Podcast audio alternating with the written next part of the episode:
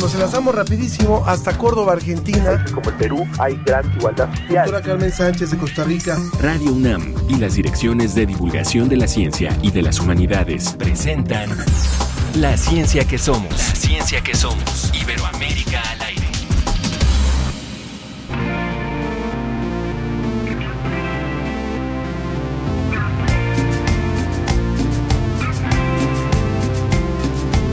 Y si te parece que yo estoy enamorado tuyo, eso es un invento intuyo, no descrédito a murmullos porque casi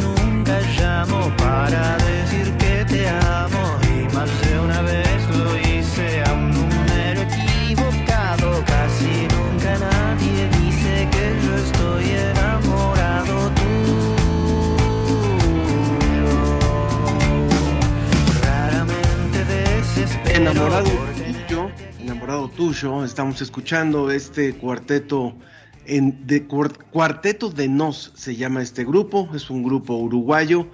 Hoy estamos escuchando esta música que nos propone nuestra producción y con eso arrancamos la ciencia que somos. Yo soy Ángel Figueroa y les doy la bienvenida a todas las emisoras que nos transmiten en directo y quienes también nos retransmiten a lo largo de la semana. Un saludo a todo el público que nos hace el favor de escucharnos y que participa también con nosotros. ¿Qué le vamos a ofrecer hoy además de esta música?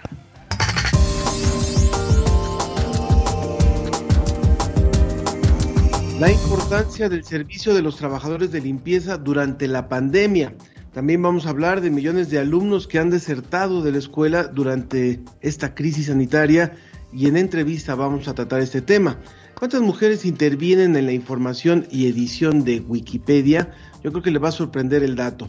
Y bueno, la crisis climática en México, retratada en la serie documental El tema, sus creadores nos van a hablar de ella. De manera que este es el menú del día de hoy. Los invitamos como siempre a que participen con nosotros a través de nuestras vías de contacto en Facebook, La Ciencia que Somos, en donde también nos pueden ver y pueden ver también a nuestros invitados. También en Twitter, en arroba Ciencia que Somos, y en, en el WhatsApp 55 54 06 57 62. 55 54 06 57 62. Y vámonos rápidamente, eh, iniciamos hoy de forma distinta, vamos directamente con la Red Mexicana de Periodistas de Ciencia. Porque la cobertura de COVID-19 requiere ciencia.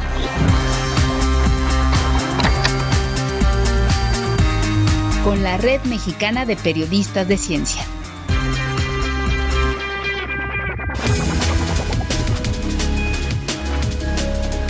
Les doy la bienvenida a Janine Quiroz, quien es miembro estudiante de esta red y que también hoy participa aquí con nosotros. Bienvenida Janine, gracias, gracias por estar con nosotros. Hola, muy buenos días Ángel. Les saludo desde la Ciudad de México en representación de la Red Mexicana de Periodistas de Ciencia.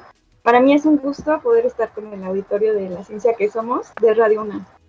Muchísimas gracias de Radio UNAM y de, y de otras emisoras que también nos hacen favor de transmitir este programa. Y bueno, pues cuéntanos la información más importante que tienen prevista para esta colaboración, Janine. Por supuesto.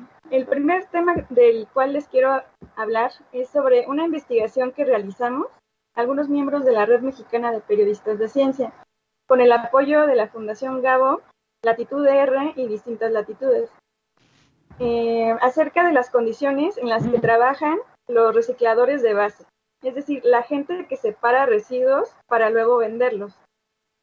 Eh, se trató de una investigación entre 11 periodistas de seis países de Iberoamérica, entre ellos México, El Salvador, República Dominicana, Colombia, Argentina y España. Y lo que encontramos aquí en la capital es que los más de 10.000 trabajadores de limpia o recicladores de base realizan una labor muy importante para nosotros. Pues no nada más se llevan nuestra basura ni limpian las calles, sino que también ayudan a evitar que cerca de 1.803 toneladas terminen en los rellenos sanitarios o sean quemados para producir energía.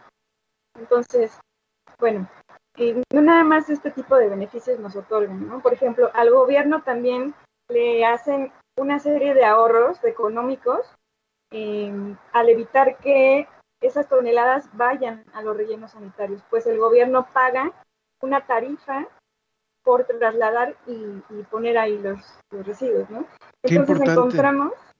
Qué importante es, eh, voltear la, la, vista hacia estos trabajadores. Se ha hablado mucho de los trabajadores del, del sector salud y ya lo hemos hecho también aquí, pero pocas veces nos acordamos de este, de este gremio que tiene que ver con los trabajadores de, limpia.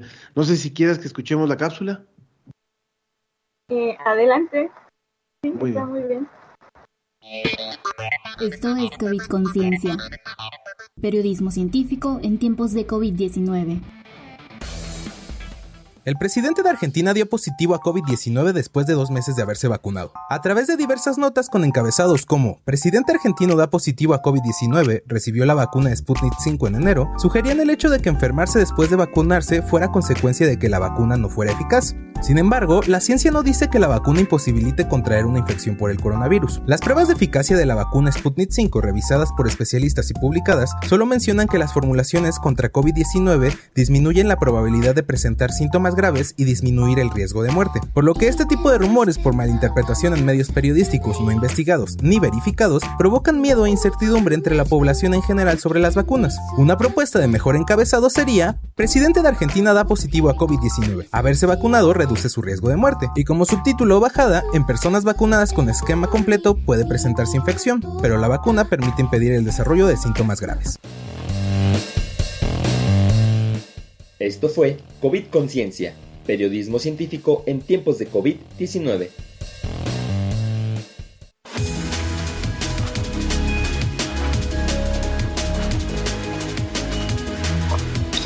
Muy interesante también lo que, lo que nos cuenta esta cápsula de, de COVID Conciencia. Pero bueno, no quisiera yo que dejáramos pendiente el, tema. Creo que sería importante nada más que cerráramos también con lo que nos estabas diciendo sobre los trabajadores de limpia. Eh, creí que la, cápsula venía vinculada con ella, pero no, hablaba más bien de lo del caso del presidente argentino. Pero te escuchamos, eh, Janine. Así es. Bueno, pues rápidamente les cuento que a pesar de, de esa importancia que realizan los trabajadores de limpia y recicladores de base, ellos viven en, una total vulnerabilidad, con muy bajos salarios, con poca protección de parte del gobierno, de las empresas y también de la sociedad. Entonces, pues es un llamado también a, informarnos, a, concientizarnos ¿no? sobre la labor que ellos realizan. Y sí, por supuesto, escuchamos esta cápsula que, es eh, parte del, del, proyecto de la Red Mexicana de Periodistas de Ciencia, que se llama COVID Conciencia, y es un esfuerzo por verificar las noticias que están circulando actualmente. Y bueno, yo quiero invitarlos para que puedan encontrar más información de las actividades y contenidos de la Red Mexicana de Periodistas de Ciencia a través del blog que es https dos puntos, diagonal diagonal redmpc.wordpress.com diagonal. Y también nos pueden seguir en redes sociales. En Twitter estamos como arroba red-mpc o en Facebook como Red Mexicana de Periodistas de Ciencia. Muy bien, Janine. Janine, pues muchísimas gracias por esa información. Creo que es fundamental lo que nos has dicho, la concientización acerca de qué ha pasado con los trabajadores de, la, de limpieza. Hay testimonios realmente también muy, muy crudos. También en nuestras redes vamos a poner todos los, el reportaje completo de los trabajadores de limpieza que ustedes elaboraron, donde se habla de, de estos ejemplos también, incluso de algunos que se han visto contagiados por el, por el virus o que sus familias también se han visto contagiadas y bueno, rara vez nos, nos acercamos a pensar en ellos. Gracias, muchas gracias por esta colaboración. Janine Quiroz, miembro estudiante de la Red Mexicana de Periodistas de Ciencia en el Nodo Ciudad de México. Que tengan muy buen día. Muchas gracias, igualmente. Muchas gracias. Desde España, el informe de la Agencia Iberoamericana para la Difusión de la Ciencia y la Tecnología, DICIT, con José Pichel.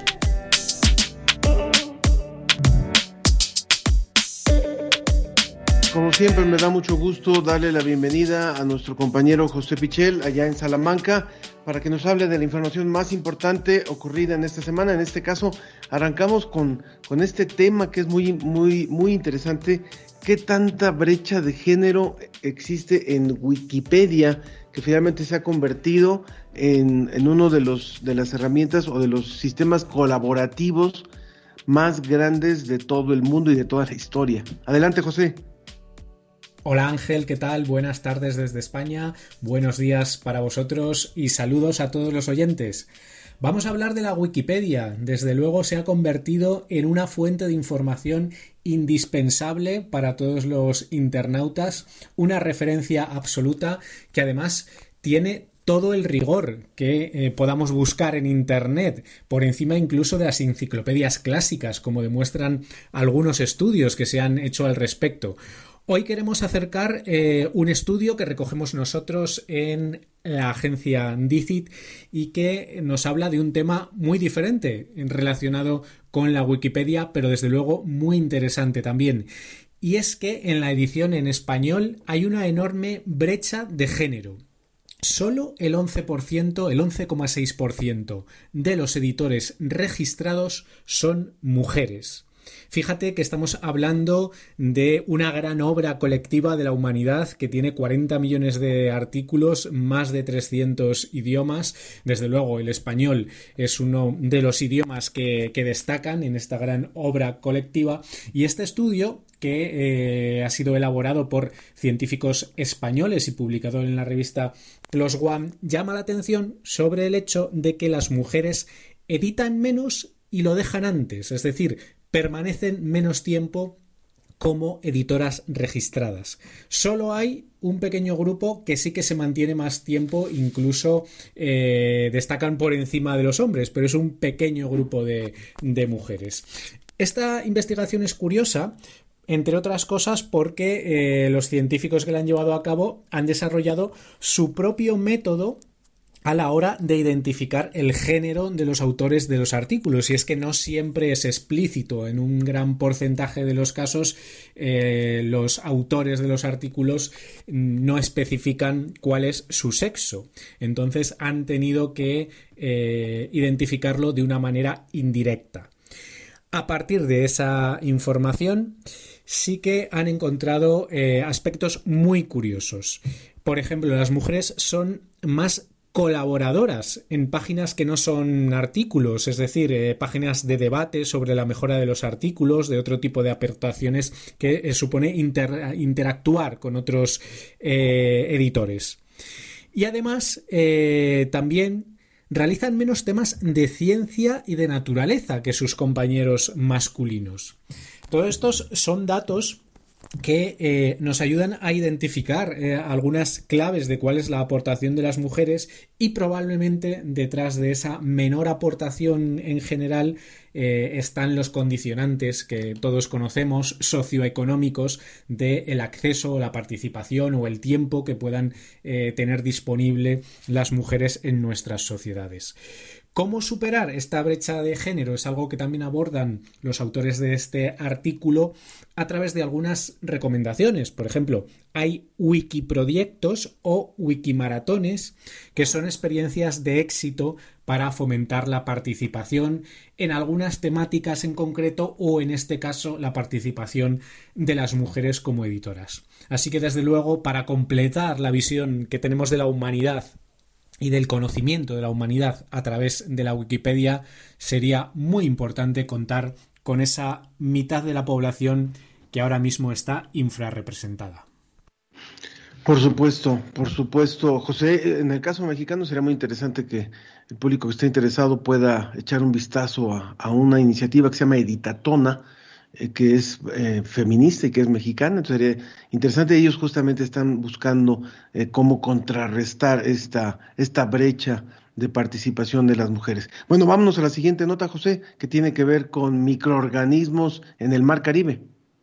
Muy interesante la información que nos llega a DICIT de la Universidad Nacional de Colombia, que nos habla de lo que se viene denominando biotecnología azul.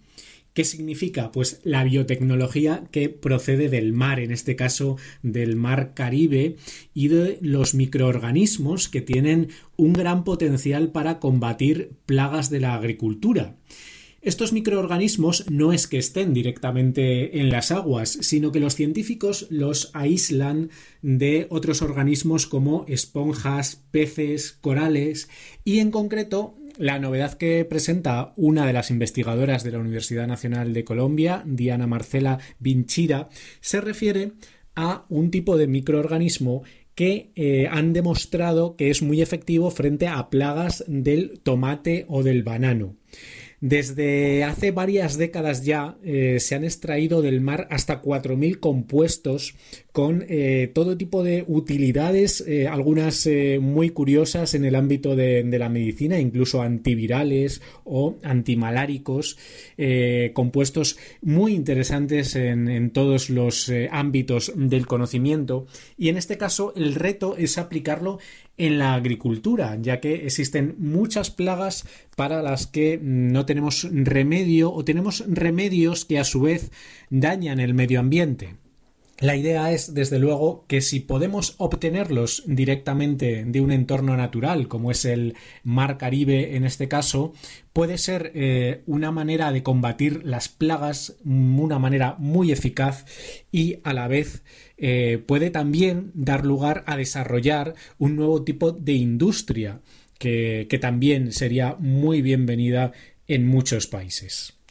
Como siempre, invitamos a los oyentes a que acudan a nuestra página www.dicit.com, la Agencia Iberoamericana para la Difusión de la Ciencia y la Tecnología, en la que todas las semanas publicamos muchísimas noticias de ciencia y tecnología relacionadas con Iberoamérica. El próximo viernes contaremos eh, algunas más de las eh, más interesantes que tenemos en nuestra página. Un abrazo, Ángel. Un abrazo también para ti, José. Como siempre, muchísimas gracias.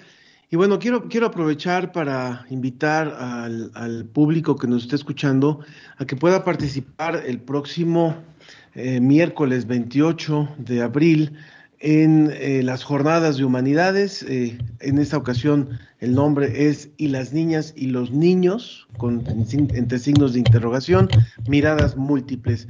Y hay una gran cantidad de actividades a lo largo de ese día. Es toda una jornada dedicada hablar sobre la niñez, la niñez en la pandemia, algunos cuentos para los niños, Te quiero, te acompaño, algo sobre educación sexual. Ustedes si nos están siguiendo a través de Facebook, están viendo ahora justamente el programa completo.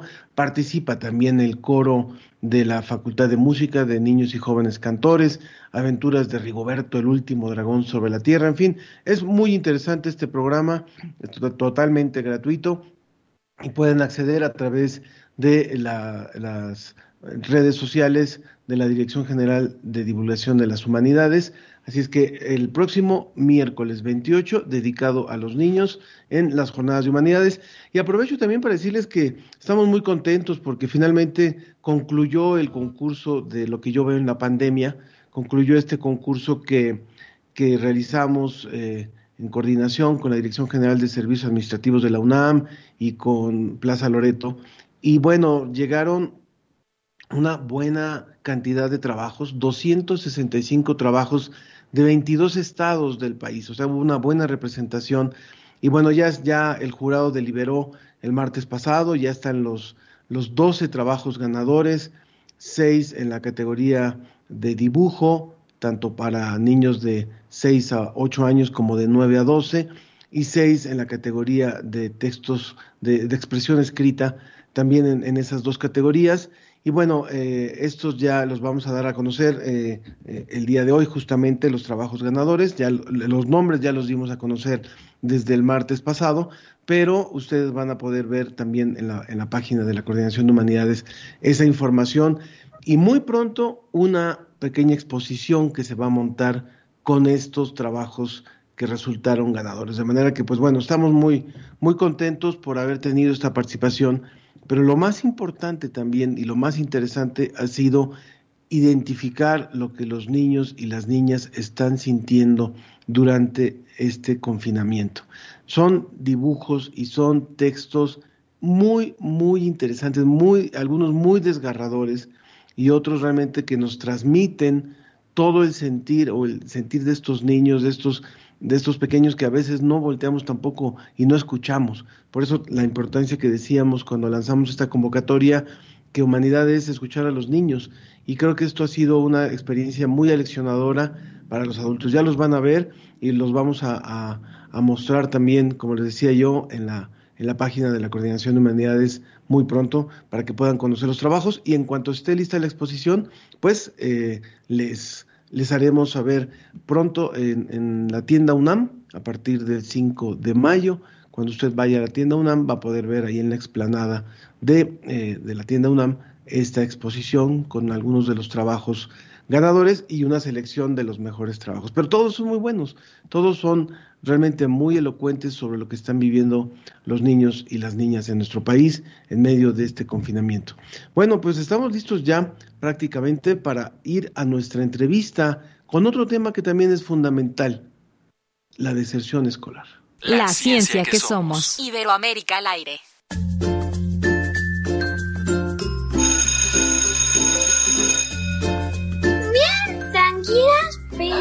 Es muy diferente a las clases presenciales, porque las clases presenciales estabas con las maestras, tenías más contacto con las personas. No, porque me da medio. A veces me he equivocado en las clases y no pongo mucha atención, me distraigo poco complicado, eh, pues porque te tienes que repartir en mil actividades. Específicamente con ellas, pues el tema de desarrollar actividades que uno pues no estaba acostumbrado es lo que de pronto pues se vuelve todo un reto, meterle muchísima imaginación, creatividad, tiempo, que preparar temas, tienes que sentarte con ellas y pues desarrollar como muchísimo la paciencia.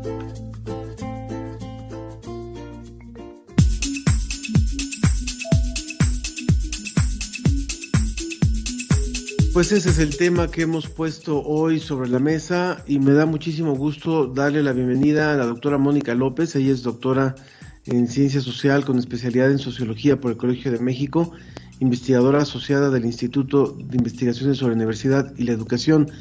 Bienvenida, eh, Mónica, muchas gracias por estar con nosotros. Hola Ángel, buenos días y muchas gracias por la invitación. Muchas gracias, la verdad es que es un tema que nos ha parecido muy importante desde que empezamos con el tema, con la pandemia. Y tal vez no pensábamos, creo que nadie de nosotros suponía que iba a pasar tanto tiempo y creíamos que iba a ser algo realmente rápido. Y pues esto se ha ido alargando, alargando, alargando. Y esto ha ido generando que muchos alumnos, muchos más de los que imaginábamos, hayan dejado la escuela en los distintos niveles. Y a mí me gustaría rápidamente preguntarte, eh, para poder entrar en contexto y poder tener la, la, comparación, ¿cuánto, ¿cómo estábamos en cuestiones de, de deserción escolar antes de empezar la pandemia para poder entender qué es lo que ha pasado después? Y si me permites, para poder dar respuesta a esto, rápidamente repito nuestras redes sociales, en Facebook La Ciencia que Somos, en Twitter arroba Ciencia que Somos, y también a través del WhatsApp 5554 06 57 62 son nuestras vías de contacto para que puedan también participar con nosotros en la mesa y hablar con, con la doctora Mónica. Ahora sí te escuchamos. Pues muchas gracias, Ángel. Eh, el problema de la deserción en México en todos los niveles educativos era serio antes de la pandemia, sobre todo en el nivel medio superior y en el superior, es decir, en la preparatoria y en la universidad. En la preparatoria teníamos muchos años de, de estar, digamos, arrastrando un porcentaje de más de 30% de estudiantes que desertaban cada año. Y en el nivel universitario eh, se tenía contemplado que el 50% de los estudiantes que iniciaban sus, eh, su carrera, eh, pues no terminaban no terminaban a tiempo y un porcentaje de esto salía de la universidad, ¿no? O sea, ya era un problema serio en México, pero también en otros países de la región latinoamericana y, e incluso a nivel mundial, ¿no? Entonces, ya desde que termina la secundaria, se vuelve, se volvía un reto importante mantener a los chicos en la escuela. Sabemos que el promedio de escolaridad en nuestro país lo, lo, lo refleja, estamos hablando de tercero, segundo de secundaria, más o menos como promedio de toda la población. Entonces quiere decir que ya de por sí venía este problema. Ahora sí, ¿qué pasó con la pandemia? Bueno, con la pandemia este problema, como muchos otros eh, de económicos, sociales, de salud, pues se agravó, se incrementó mucho más, ¿no? Entonces, eh, las cifras oficiales que, bueno, no hay cifras oficiales todavía de la SEP, no las emiten, pero hay eh, algunas eh, cifras de una encuesta que lanzó el INEGI el año pasado y realmente son alarmantes, ¿no? Este problema de la deserción se incrementó nuevamente para todos los niveles, pero sobre todo para el nivel medio superior, el bachillerato y la universidad. ¿Cuáles son las principales razones que argumentan o que han, que han argumentado esta deserción? O sea, ¿qué es lo que está ocurriendo en la práctica? Bueno, un importante porcentaje es eh, producto de, la enfermedad, de que muchos estudiantes han eh, sido expuestos al virus, ya sea ellos o sobre todo sus familiares, ¿no? Padres, hermanos, eh, abuelos, tíos, etcétera, ¿no? otra otro importante factor es también la falta de recursos económicos. debido al virus, a la pandemia y al cierre de actividades, eh, pues muchos estudiantes o sus familias, sus padres eh, directamente, se han quedado sin empleo. Entonces, eh, hay una falta de recursos económicos en los hogares pues, de, muchos de los estudiantes y estos tienen que dejar sus estudios por emprender algún trabajo, ya sea de medio tiempo, o apoyar a sus padres en, en, un negocio familiar o posiblemente cuidando a sus hermanos o a otros adultos de su familia, ¿no? Estas son algunas razones, pero también, por ejemplo, están aquellas relacionadas con eh, la práctica escolar, digamos, ¿no? Eh, justo este, pues ya llevamos un año de pandemia y hay muchos estudiantes que, que no estaban acostumbrados a esta modalidad y que justo a la modalidad en línea o a distancia y que justo pues eh, no les agrada este tipo de modalidades, sienten que no están aprendiendo, están estresados y también tienen altos niveles de ansiedad, ¿no? Entonces también ese es otro motivo importante de la deserción.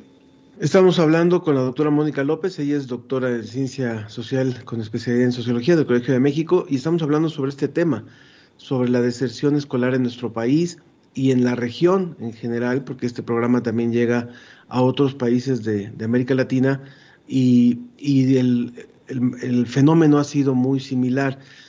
Nos gustaría preguntarte también, Mónica, eh, sabemos que, estamos en condiciones únicas en una historia reciente y también tenemos que ser un poco eh, comprensivos con esto. O sea, finalmente ni tampoco podemos exigir que los chicos realmente estén eh, al 100 cuando han sido condiciones de mucho estrés, de mucha complejidad también. Pero, ¿qué le puede representar a México y qué le puede representar a América Latina un año y más, porque todavía no, no estamos afuera, con esta situación, por un lado, de deserción, o sea, con todos estos chicos, niños, adolescentes, jóvenes, que dejaron la escuela y posiblemente nunca la van a retomar, que ya se involucraron en otra actividad y a lo mejor ya, ya no, no, no los veremos de regreso a las aulas. Y por otro lado, con una generación de chicos de primaria, chicos de secundaria, chicos de bachillerato o de universidad, con bajos niveles tal vez de aprendizaje. Claro, eh, pues las consecuencias, digámoslo así, de este fenómeno de la deserción, eh, digamos que son tanto en el plano individual de los estudiantes, pero también en el plano social de los países, de, todos los que conformamos tanto México como otros países de la región de América Latina. ¿no? Eh, la deserción puede ser temporal, es decir, que en algún momento en el futuro, que esperemos que así sea, los estudiantes puedan retornar ya sea a las, a las escuelas o a las universidades. En este caso, las consecuencias serían pues un atraso en los estudios, el alargamiento de sus trayectorias, es decir, que van a tardar más tiempo en terminar los niveles educativos para poder ingresar a los subsecuentes. Entonces, bueno, esto va a traer consecuencias también sociales que va a implicar un gasto público mayor en programas o en tener a los estudiantes dentro de las escuelas. Eso por un lado. Por otro lado, cuando la deserción eh, es eh, definitiva, cuando los estudiantes ya no regresan a las aulas, que esperemos que esto no suceda, eh, en realidad va a tener costos eh, altos individuales porque los estudiantes no van a contar con las calificaciones adecuadas, los conocimientos, la socialización que pueden tener en las escuelas, la cultura, eh, pues todos estos conocimientos, no solo académicos, sino también sociales que les, que les proporcionan las, las instituciones educativas. Pero a nivel social implica también eh, no contar con personal capacitado, altamente cualificado, no, solo para, no solamente para los empleos, sino también para el desarrollo científico y tecnológico del país, el desarrollo social, el desarrollo de justicia, digámoslo así, que necesitan nuestras sociedades. Sobre todo porque eh, pues en Latinoamérica estamos considerados como una de las regiones con mayor grado de desigualdad en el mundo. Entonces las consecuencias van a ser realmente graves porque eh, lejos de resarcir estas desigualdades, pues las vamos a incrementar, ¿no? Esas, esas serían las consecuencias para la sociedad. Ahora, también creo que vale la pena que hablemos, eh, ya nos has dicho, bueno, aquellos que tuvieron que dejar la escuela por algún padecimiento de algún familiar o ellos mismos, porque no les gusta esta modalidad, sienten que no están aprendiendo. Hablemos también de la infraestructura en las casas. O sea, cuántas familias cuentan realmente con, una buena conexión, con un buen dispositivo para que los hijos tomen clases en línea y qué le ha representado esto a muchas familias a nivel de gastos, a nivel de contratar otro servicio de, de, Internet. O, sea, ¿cuál, es, ¿cuál ha sido la complejidad de esto de, de que muchos de ellos a lo mejor se encontraban muy inhabilitados para poder hacer este tipo de educación? Claro, en realidad eh, los datos que nos proporcionan otras encuestas del INEGI relacionadas al habilitamiento tecnológico en los hogares antes de la pandemia, antes, eh, hace un año, pero también ahora, eh, pues muestran que muchas de las familias no estaban en condiciones de seguir o continuar con los estudios desde sus casas, ¿no? O sea, hay una brecha tecnológica muy amplia sobre todo en las zonas rurales, pero también en las urbanas, digamos, escasos recursos, ¿no? No contar con las computadoras o con los dispositivos adecuados para que se realicen las tareas, pero no solamente tecnológicas, sino también de espacios físicos, ¿no? que los chicos puedan tener un escritorio o una mesa para realizar sus actividades, un lugar específico donde, eh, digamos, no, no, sean interrumpidos por el ruido de la licuadora o de otras actividades que se realizan también en la casa, ¿no? Entonces, eso también afecta a la concentración de los estudiantes y que estén realmente enfocados en, sus estudios, ¿no? El, el hecho de, de que también tengan que ayudar en las tareas domésticas en su, en su casa, pues también les resta tiempo que se pueden dedicar a los estudios. Entonces, realmente no se contaba eh, la mayoría de, las, de los hogares de los estudiantes con las condiciones necesarias para ello. Y ello ha representado también un gasto para las familias, tratar de comprar algún, una tablet o una computadora donde los estudiantes puedan seguir sus clases. Eh, contratar nuevos servicios de Internet o ir cambiando para ver cuál sale mejor, ¿no?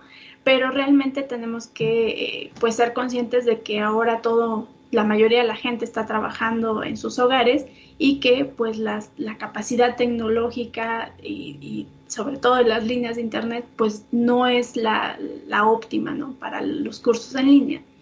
Claro. David Frank en Twitter dice un abrazo, gran programa, pero necesitan más tiempo, propongo que sea diario el programa. bueno, este, muchas gracias, sobre todo con estos temas que son también tan importantes, ¿no? Y algo que también nos parece muy importante es, eh, ¿qué papel juegan los estudiantes? Eh, México y el mundo no estábamos preparados para, para esto, tal vez otros países, o algunos países tendrían un poquito más de elementos para responder, pero si hubiera otra pandemia, ¿qué pasaría? ¿Estaríamos preparados? Híjole. Yo creo que esta pandemia nos, nos otorga una oportunidad, ¿no? tenemos que verlo como una oportunidad de aprendizaje en todos los ámbitos, pero sobre todo en el educativo, ¿no?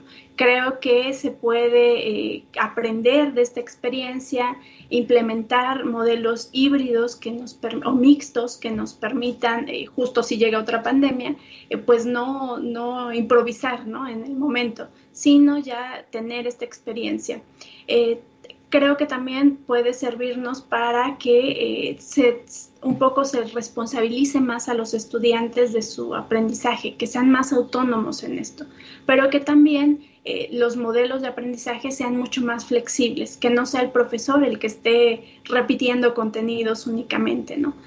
Desafortunadamente se necesitan otras acciones para cerrar las brechas digitales y las brechas sociales, acciones mucho más eh, gubernamentales en este sentido. Y creo que a lo mejor son un poco pesimista, pero tal vez no estemos tan preparados si nos llega otra pandemia en el futuro inmediato o mucho más a largo plazo, ¿no? Sí creo que puede ser una oportunidad y que creo que la podemos aprovechar, pero implica muchos cambios de mentalidad, de prácticas y también de inversión, inversión en mejorar la infraestructura eh, tecnológica, no solo de las escuelas, sino a nivel nacional. ¿no?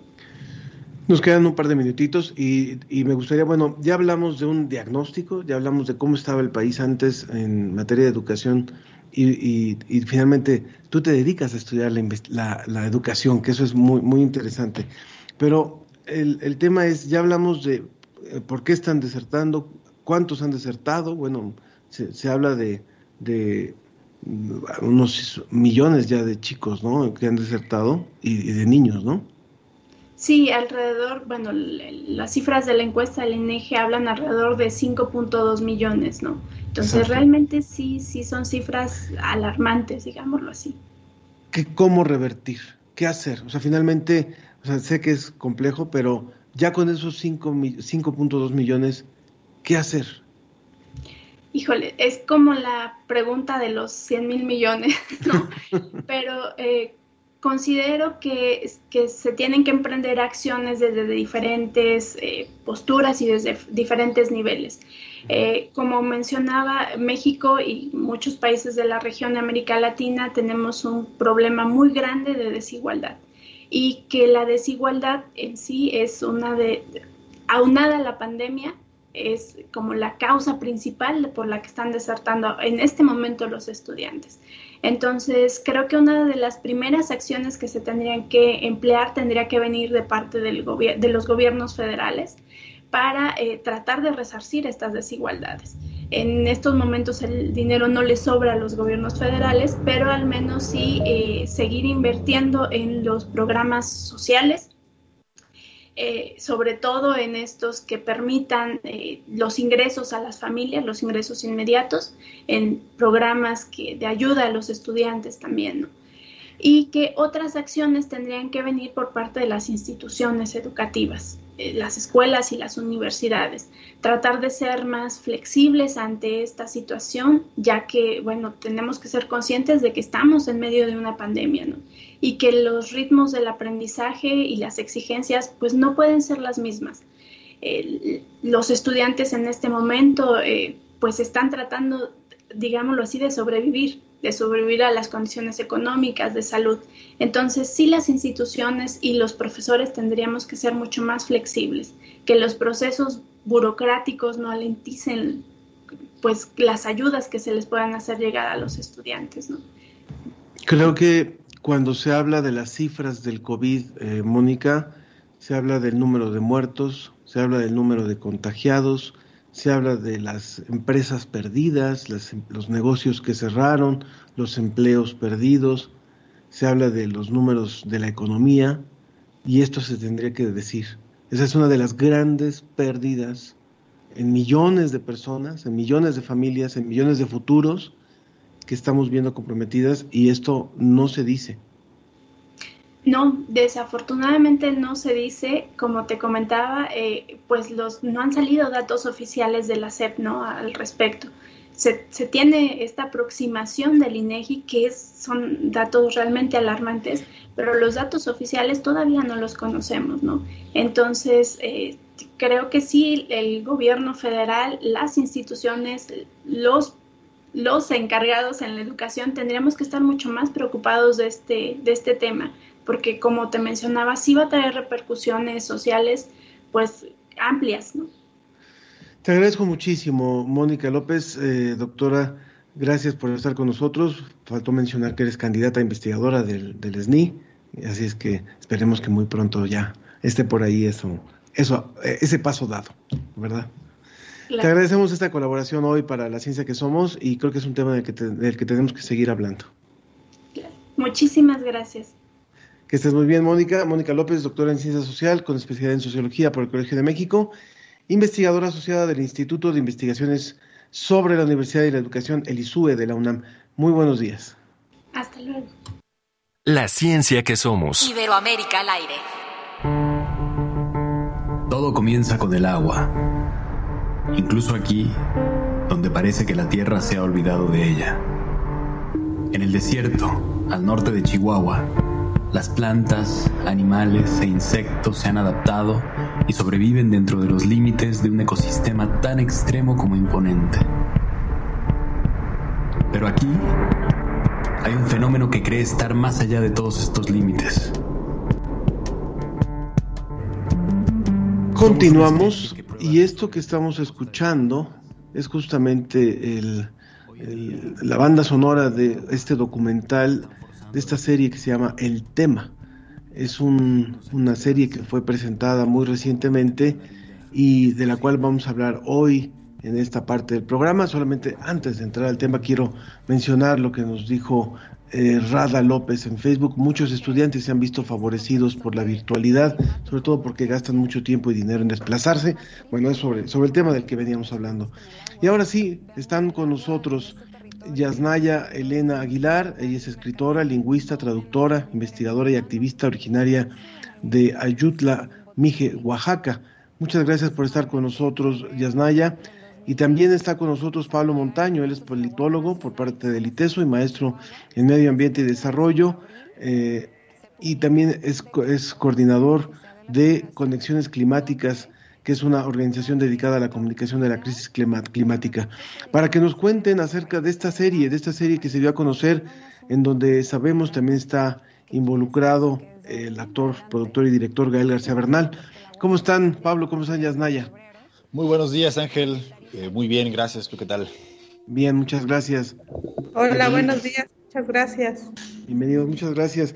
Bueno, por favor cuéntenos eh, de qué se trata esta, esta serie que han lanzado, esta serie documental, con cuántos capítulos cuenta y cuál ha sido la recepción de, los, de las primeras eh, temáticas que han, que han tratado, todo ello sobre, sobre el medio ambiente.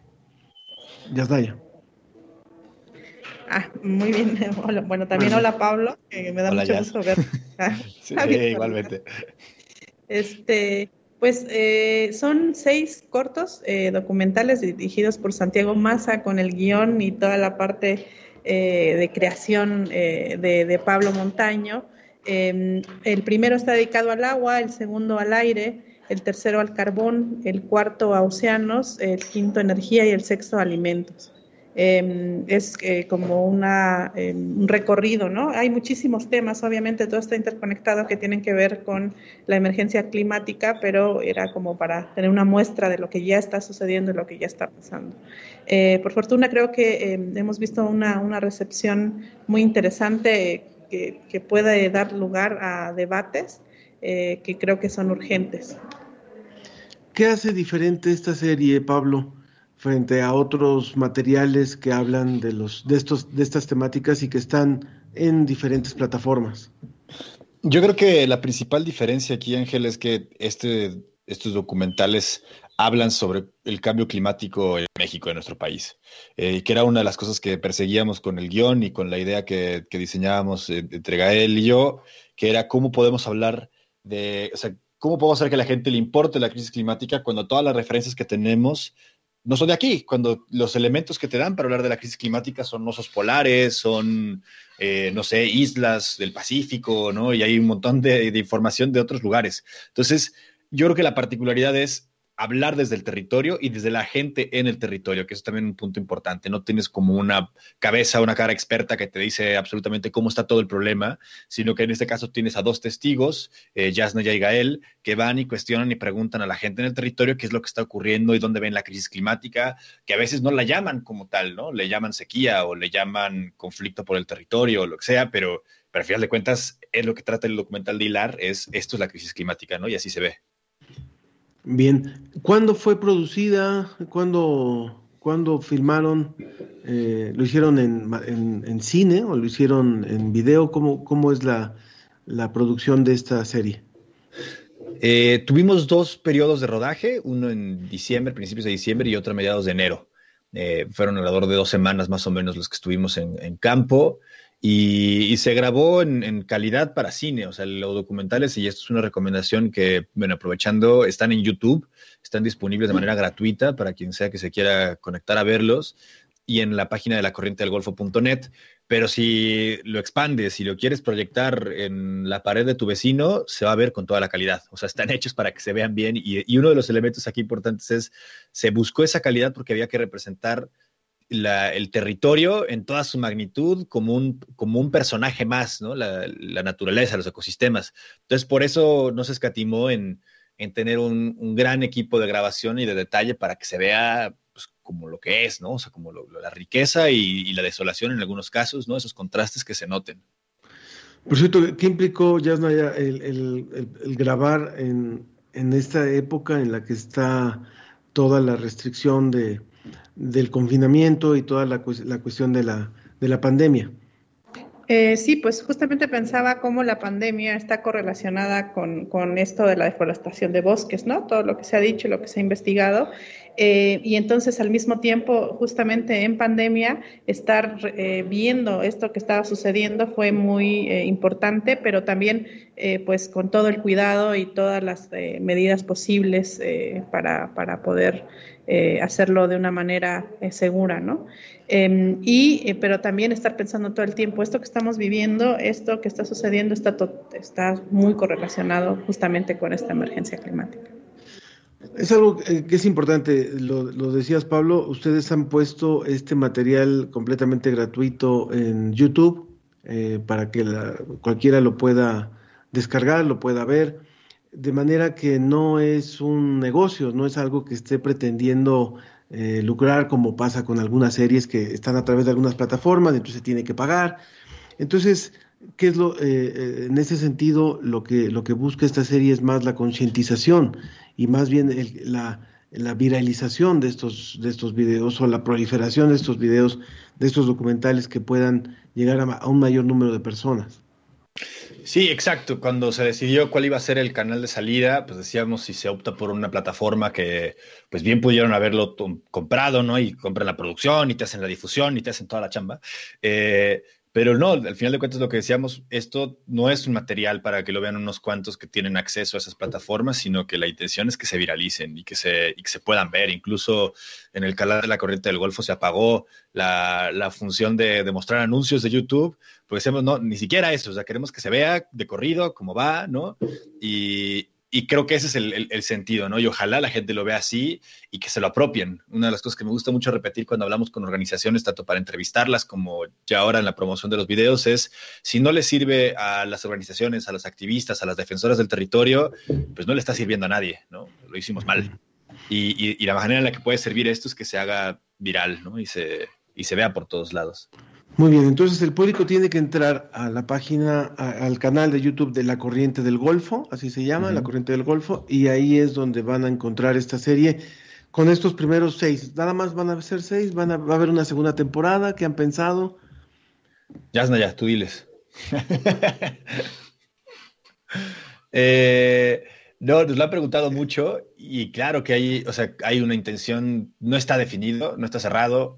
Eh, yo creo que una de las cosas que tiene la crisis climática es que es un montón de historias entrelazadas, entonces creo que hay material para que se, se haga esta serie, se hagan películas, se hagan libros, canciones, cuentos, todo, ¿no? Y, y, pero por la parte de la corriente del Golfo, yo por lo menos sí voy a sugerir eh, vehementemente que haya una segunda parte, ¿no? Una segunda vuelta. ¿Tú qué dices, Diana? Ya? Está apagado tu micrófono. Ahora sí. Este, no, definitivamente hay, muchísimo, ¿no? O sea, veía unos comentarios que decían, bueno, pero están viéndolo como en un tema de recursos, pero también falta esto y falta, evidentemente es así como que sí, están pasando muchas cosas. Y claro, como dice Pablo, no nos encantaría, pero eh, este, creo que justamente ahorita pues, vamos, vamos viralizando, vamos a, este, haciendo masiva la, la, conversación que ya está, o sea, hay mucho trabajo de muchas personas que están en la primera línea este, y, y que, y que pues, pues eh, queremos que, más en otros espacios donde no, no, se habla tanto de esto también se hable, porque como dice Pablo, es un asunto de una urgencia y una emergencia tal que no puede esperar. Y algo que también podemos poner a disposición para si deciden hacer la segunda temporada es, por supuesto, todo el subsistema de investigación en ciencias sociales y humanidades. ¿Por qué? Porque obviamente que toda la, cuestión de, cambio climático, toda la cuestión de toda esta contingencia ambiental, también pasa por todo eh, lo que puedan aportar los sociólogos, los antropólogos, los economistas, en fin, los juristas. Así que también cuentan con toda esa parte si deciden hacer una segunda temporada, ¿no? De acuerdo. Bueno, pues invitamos al público a que eh, visite esta página de la corriente del Golfo para que puedan conocer esta serie. Se llama El Tema, así se llama la, serie, y son ahora de principio seis temas, seis temas y, por supuesto que están, están ellos eh, eh, dando a conocer esta, esta parte. Nos, nos preguntan, por supuesto, también, ¿y la ciencia? Bueno, la ciencia está muy, muy de la mano en esta primera temporada. O sea, están, hablan con, se, se, presenta toda la cuestión del cambio climático a partir de la, ecología, a partir de la biología, a partir pero también se pueden sumar otros elementos. Bueno, pues muchísimas gracias, muchísimas gracias Pablo, muchísimas gracias Yanaya por esta, por esta colaboración hoy en la ciencia que somos. Y felicidades por la serie. Gracias, Día Gel. Chao, Yanaya. Gracias, hasta luego. Muchísimas gracias. Bueno, también no, tenemos algunos comentarios del público. María Alberto Mora dice eh, sobre el tema que estábamos hablando antes. Interesante analizar la deserción escolar. Falta mucho para dimensionar el impacto de la pandemia. Y él mismo también, María Alberto Mora, nos decía sobre el tema inicial en donde eh, hablamos de, la, de los trabajadores de limpieza. Decía que en su casa muchas veces, eh, o donde él vive, van a recoger eh, va el camión de basura y se ponen a separar lo que trae en el camión sin ninguna medida de protección. También Rada López había dicho muchos jóvenes trabajando en los servicios de limpieza. Mari Carmen dice felicidades por el programa, excelente el análisis sobre la situación de la educación. Estoy segura que los niños han sido de los más perjudicados en esta pandemia. Por muchas cosas de golpe perdieron sus espacios, sus juegos, sus compañeros, sus logros, su crecimiento, por eso debemos tener un especial cuidado con su regreso a la escuela. Es importante ponerse al día, pero más importante estar en paz y felices. Gracias, Mari Carmen. Y bueno, pues de esta manera vamos terminando hoy nuestra emisión. Agradezco, como siempre, a todo el equipo de producción, Departamento de Radio de la Dirección General de Divulgación de la Ciencia de la UNAM, Susana Trejo, Alma Cuadros, Ricardo Pacheco, eh, por supuesto Claudio Gesto, Antonio Sierra y Jonathan López en la Dirección de Divulgación de las Humanidades, en el Facebook Live Roberto Ramírez, en eh, Radio UNAM Arturo González en la operación y en el apoyo de Microsoft Moisés Luna y Carlos, Carlos Pérez. Yo soy Ángel Figueroa y los espero la próxima semana. Cuídense mucho, ya falta menos, ya falta menos, así es que sigamos, sigamos adelante. Que estén muy bien, muy buenas tardes.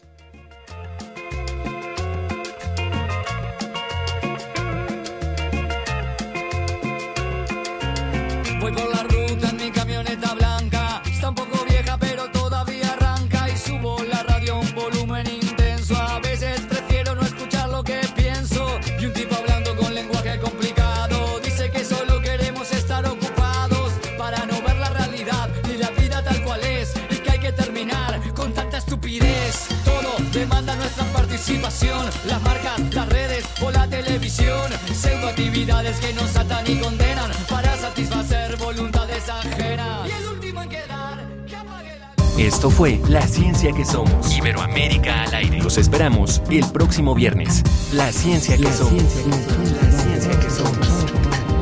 Una coproducción de Radio UNAM y las direcciones de divulgación de la ciencia y de las humanidades.